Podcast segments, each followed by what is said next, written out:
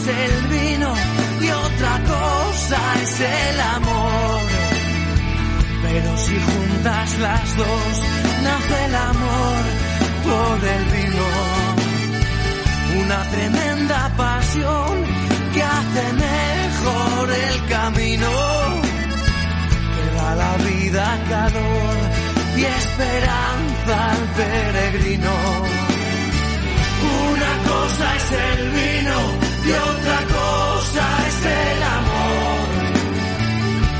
Si juntas las dos, nace el amor por el vino. Pero si juntas las dos, nace el amor por el vino. En nuestro viaje por estas maravillosas islas que pudimos disfrutar de sus vinos embotellados en el concurso Agrocanaria, Hoy quiero que conozcamos a una persona que, bueno, que fue enriquecedora en la mesa de debate y de conversación, de la cual aprendí muchísimo. Me hubiera gustado ahí haberle puesto incluso un micrófono y qué mejor que ponerle el micrófono de Gourmet FM para que nos hable y muy en concreto de la isla del hierro y de sus vinos y de sus singularidades. ¿De la mano de quién? De alguien que considero ya un amigo, y que hoy lo invitamos a formar parte de esta tribu de, de, libres consumidores de vino y de gastronomía, que es la tribu de Gourmet FM, y vamos a hablar con don Alfredo Hernández Gutiérrez, técnico del Consejo Orador de la Donación de Origen Hierro. Muy buenas, Alfredo. Hola, ¿qué tal? Muy buenos días. Ay, amigo, ¿qué, ¿cómo te pillo? ¿Qué, cómo, ¿Qué sol está allí irradiando? Bueno, estamos en Canarias, eh, es casi seguro de sol. Eh, y digo casi porque bueno hoy tenemos el cielo un poco nublado pero bueno aún así estamos en los 20 grados de temperatura o sea que perfectamente. Bueno eh, biólogo formas parte de técnico de la Universidad de Origen y de muchas cosas más pero cómo cómo, cómo definiríamos eh, en el tiempo de un recorrido de un ascensor es difícil hablar de la isla del hierro no pero, ¿por dónde empezaríamos? ¿Cuál sería, el, tú crees que sería el, el, primer paso que debería de escuchar un oyente de, de esta tribu de, de, habla hispana que hablamos de vino? ¿Cuál sería el primer mensaje de, para abrir las puertas? Bueno, el Hierro es la isla más pequeña de, de Canarias, la más al sur de Europa.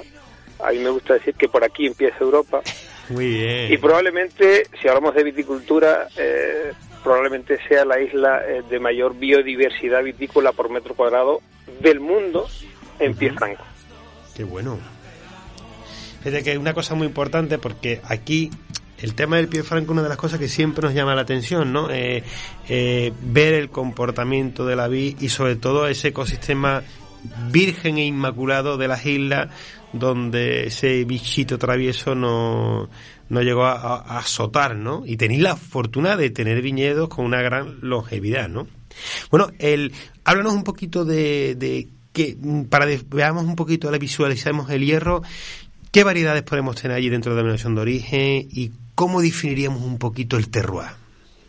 Bueno, las variedades, eh, como te anunciaba, son muy complejas, probablemente muchas de ellas no hayan oído hablar en el continente, ¿no? Pues como tú bien dices, pues la filoxera arrasó con los viñedos europeos y, y bueno, el, el, insecto en suelos volcánicos no pudo atacar la raíz de las plantas y, y eso que eh, hizo que quedase, como te dije, pues la mayor biodiversidad. Eh, en Canarias hay aproximadamente 20 variedades locales. El 40% son herreñas. Sí. ¿vale? Entonces, pues aquí tenemos el berijadiego blanco, berijadiego negro, baboso blanco, baboso negro, verdello del hierro, al negro, en fin, un elenco muy importante de, de variedades, muchas más eh, recientemente, en octubre de, del pasado año, eh, dábamos a luz un estudio que iniciamos en el 2017 con la Universidad Rovira Virgili de Tarragona uh -huh. sobre el estudio del germoplasma vitícola de la isla de Hierro.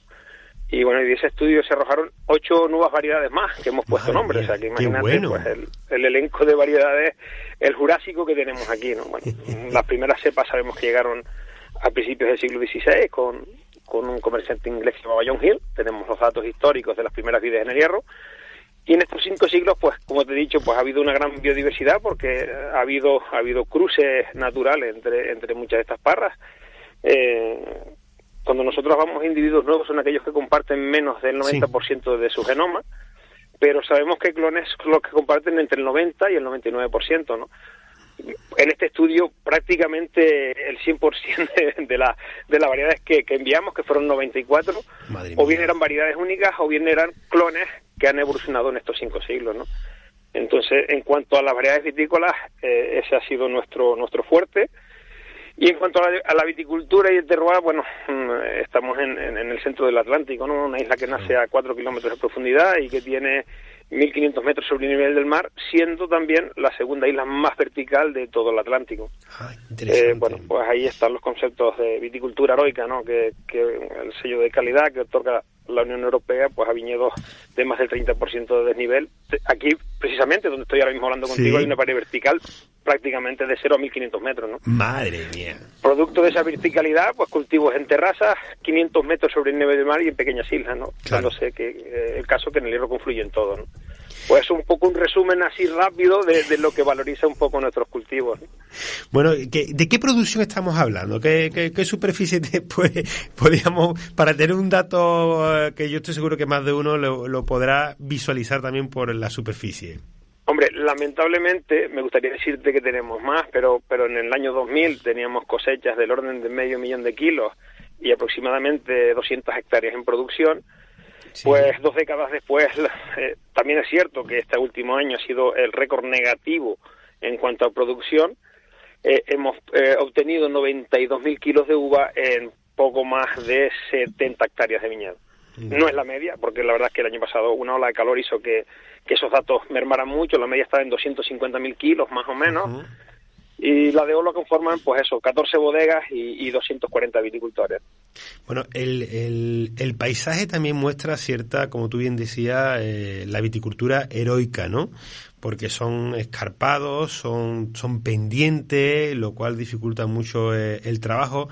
Eh, además, el, las superficies, ¿no? Que, que mmm, ¿Esto es, tú crees que el, el, la gente entiende realmente cuando hablamos de vino del hierro, eh, llegan a entender el trabajo que hay detrás para poder embotellar una botella? No, yo creo que no. Es, es complicado. Es complicado porque mm, no sé cualquier cualquier ciudadano de Castilla donde tiene hectáreas hectáreas de llano, yo creo que no se puede hacer a la idea de verdad de lo que cuesta producir vino en el hierro. Claro. ¿no? Eh, en muchos sitios no llegan eh, pues vehículos rodados. Eh, todos los trabajos de la viña tienen que ser manuales, todos, desde la cava, la poda, mmm, podan verde, recogida de uva, tratamientos fitosanitarios. O sea, yo le digo a un señor que tiene un viñedo, una bodega de 70 hectáreas, que es una pequeña bodega en, en, el, en el continente, que, que le puede dar un tratamiento fitosanitario con un tractor en 24 horas, mm. aquí una persona se pegaría meses para poderlo hacer, ¿no? Eh, es complicado y si a eso le sumamos, como, como bien hablamos en, en la mesa, otras cosas eh, que, que, que, son intrínsecas a, a, esta insularidad o doble insularidad en el caso del hierro, donde no llegan vuelos ni barcos directamente desde el continente, hay que hacer un doble costo de, claro. de todo, desde botellas, etiquetas, tapones y demás, y luego para exportarlo igual, pues yo creo que el claro. costo, eh, tanto de producción como para vender, en, hay que estar en la piel del herreño de, para sí. poderlo para poderlo entender. Es que es que ya no es solamente la viticultura heroica, sino la comercialización heroica. Hay que también Correcto. Yo, yo siempre hablo de vitivinicultores heroicos, ¿no? Lo que está definido es la viticultura, pero los vinicultores también, lo que hacen vino también son heroicos, ¿no? ¿Y, y eh, que... el, me, ¿en, en, qué zona te encuentras ahora mismo? ¿En la parte norte de Chedo? ¿En la parte sur? Eh, en la parte noroeste de la isla, una de las principales zonas vitícolas, que es donde está la sede del conservador, que es, que es la frontera. ¿no? Uh -huh, la frontera es un priorat eh, a lo bestia. a lo bestia. muy bien, muy bien definido. Oye, no, no puedo evitar, permíteme que voy a abusar de ti. quiero saber que me hables un poquito también de, de, esa, de esas variedades también mm, singulares que para muchos, bueno, pues seguramente habrá sido la primera vez que, que la, la, han escuchado, ¿no? Tenéis una variedad que me llama mucho la atención, que estaba aquí, la tenía, eh, Bravosía, puede ser, o... Perdón, no, no te oí bien. Una, la, una, una, variedad de uvas tintas que tenéis, es que estaba, lo tenía que apuntar porque quería que me hablaras un poco. Bijariego tinto. Bijariego tinto. Eso es. Ok. Sí, es, es, muy singular, son, son variedades muy singulares. Eh, tanto la bijariego tinta como la bijariego blanca. Sí. La blanca para mí es la, la uva insigne del hierro, ¿no? eh, aunque genéticamente no tienen nada que ver, salvo la formología de la valla, y eso es lo que ha hecho que el viticultor le haya dado ese, ese nombre, eh, son variedades que tienen todo lo bueno del norte y todo lo bueno del sur. Es decir, mm. cuando vamos al sur del continente conseguimos vinos con... Hay muchas horas de sol, las plantas son heliófilas, les encanta el sol y lo necesitan para fabricar azúcares y a posterior alcohol. Bueno, pues son variedades de, de vocación alcohólica, pero mantienen una acidez enorme para el alcohol que mantienen. ¿no? Entonces, permite hacer unos vinos eh, espectaculares, vinos mm, largos en el tiempo, con mucha estructura en fin, son, son curiosos la, la, variedad, ¿no? ¿Y la, y la babosa eh, baboso negro? ¿Cómo, ¿Cómo la podríamos nosotros? Porque mm, me, me, parece fascinante, ¿no? Es decir, estamos aquí un poquito con todo el cariño del mundo a los productores que elaboran con la tempranillo y con la verdez y con todo lo demás, ¿no? Pero mm, me parece, para mí que, me parece fascinante el, el, el, panorama de la pala de colores que tenéis de variedades de uva, y háblame también un poquito de la baboso negro. La baboso negro es la, la, la Frucheiro Preto y, y, es una uva que, como te decía antes, bueno, yo no sé ni cómo ha subsistido porque los rendimientos por hectárea están muy por debajo de los mil kilos. O sea, tú imagínate mantener una uva con, con rendimientos por debajo de mil kilos hectáreas. Claro, eh, además es muy zonal, eh, se da en la zona sur y a una altura determinada. A partir de ahí los parámetros pues son muy diferentes, ¿no? Y alcanzan madurez fenólica siempre por encima de los 15 grados, siempre. Eh, y tenemos que estar siempre muy pendientes de ellas porque eh, los controles de maduración, porque en dos o tres días, eh, y más en las islas que, solemos tener en verano, periodos de olas de calor, se te puede disparar 3, 4 grados en dos días la, la, la, uva, ¿no? Y, después los parámetros pues son espectaculares, ¿no? Y la verdad que son los vinos los vinos de baboso tinto son los vinos que más nombre o con más gloria le están dando a los vinos de, del hierro. Qué maravilla, qué maravilla. Es que, eh, bueno, aquí como hablábamos antes, ¿no? Eh, la dificultad siempre es la comercialización. Eh, mm, puede quedar un poco repetitivo, ¿no? Pero hay que invitar a la gente que vaya al hierro. Hay que invitar a la gente que cuál sería la forma, ¿no? Es aquel, aquel aficionado al mundo del vino, ¿qué le propones? ¿Qué le, qué le dirías? ¿En qué época del año? Eh, ¿Se puede poner, puedes mandar un correo a la denominación de origen? ¿Cuáles serían los pasos que tú recomendarías a un profesional o a un gran disfrutón del sector del vino que quiere pisar el territorio y, y probar vuestros vinos y hablar con los elaboradores? Bueno, yo a través de la web de la Deo del Hierro, pues podemos ponerle en contacto con bodegas la propia web realiza visitas en, en, su sede explicando un poco pues la historia, los cinco siglos de historia de la viticultura del hierro, las diferentes variedades, pues, pues, todos estos parámetros que hemos hablado ahora.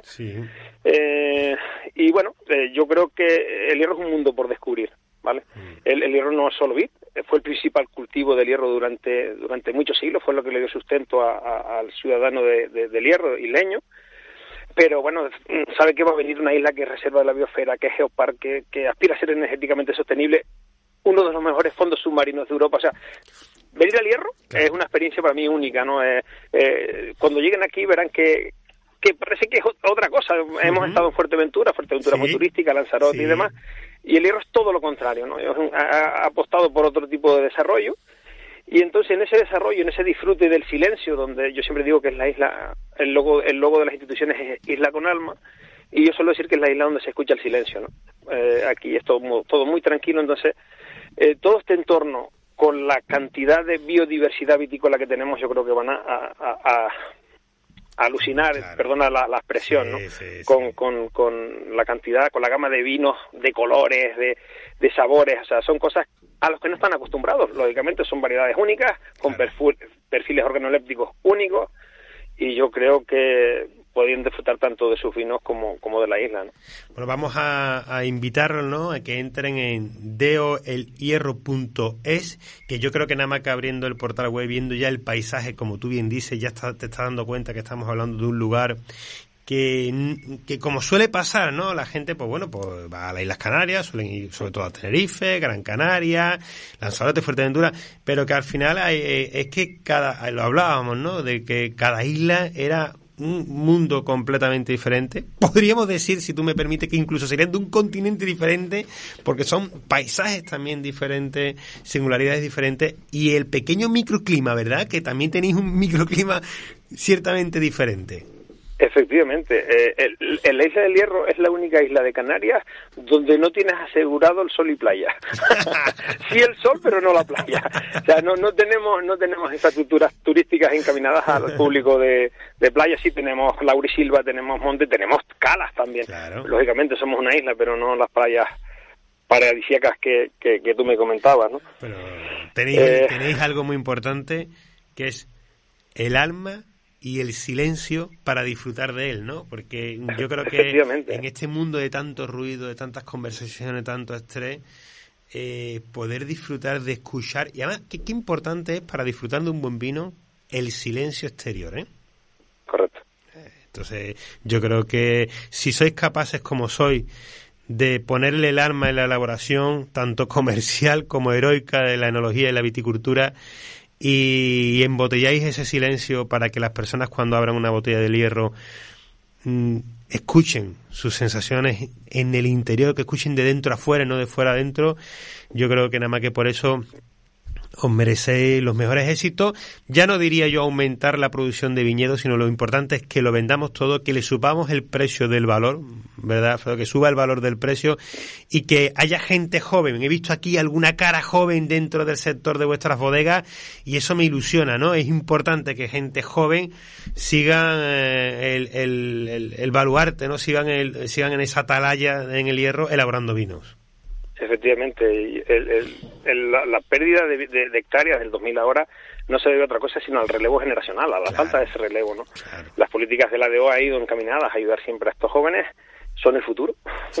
Me decías antes de los microclimas, fíjate si hay microclimas que hemos puesto a disposición de estos jóvenes bodegueros estaciones meteorológicas. Qué bueno. y claro, hemos vendido 70 eh, hectáreas más o menos y, la empresa que, que, comercializaba las estaciones nos decía que con una estación daría para las 70 hectáreas, ¿no? Sí. Y hemos puesto seis y, y nos hemos quedado cortos. Qué fuerte, qué fuerte. claro, hay tanta verticalidad que no tiene nada que ver el, piso y el clima en 200 metros a tenerlo a 1000 metros, ¿no?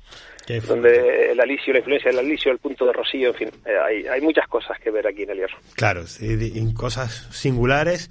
Yo invito a todos a que entren en la página web de Deo El Hierro, que yo ya le he dado a seguir al Instagram, al Facebook, a las redes sociales para mantenerse informado, que qué mejor que seguir una denominación de origen que además mm, también tiene su, su, como tú bien dices, su trabajo heroico, porque mm, es curioso que a veces cuanto más pequeño es un territorio, está lleno de tantas singularidades que los costos y las necesidades de ese territorio se aumentan cuando estamos hablando de, de otra superficie que con, hay que decirlo claro, ¿no? Que con menos recursos se abastece a muchísimos más eh, bodegas y a muchísimos más etiquetados, ¿no? Como se suele decir en, en este caso.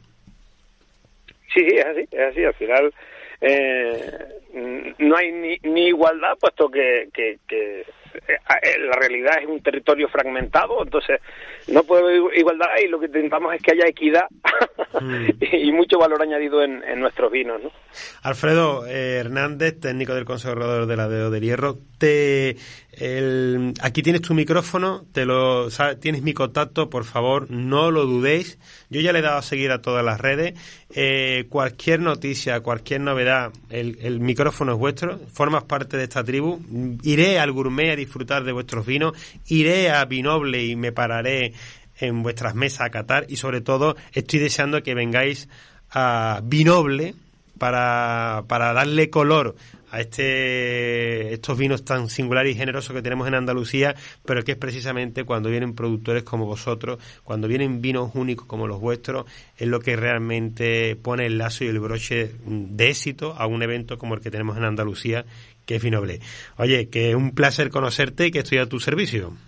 Eh, pues el placer es mío, agradecerte por la ventana que nos has abierto al, al mundo, ¿no? Porque la verdad es que estamos aquí agazapados en, mm.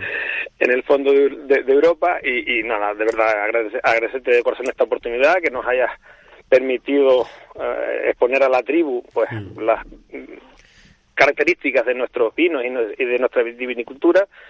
Y sí, estaré en Madrid en Gourmet, estaré, si Dios quiere, por primera vez en Vinoble este año ahí estaremos para que mm. puedas degustar nuestros vinos y, conozcas muchos de los que no pudiste disfrutar en, Fuerteventura.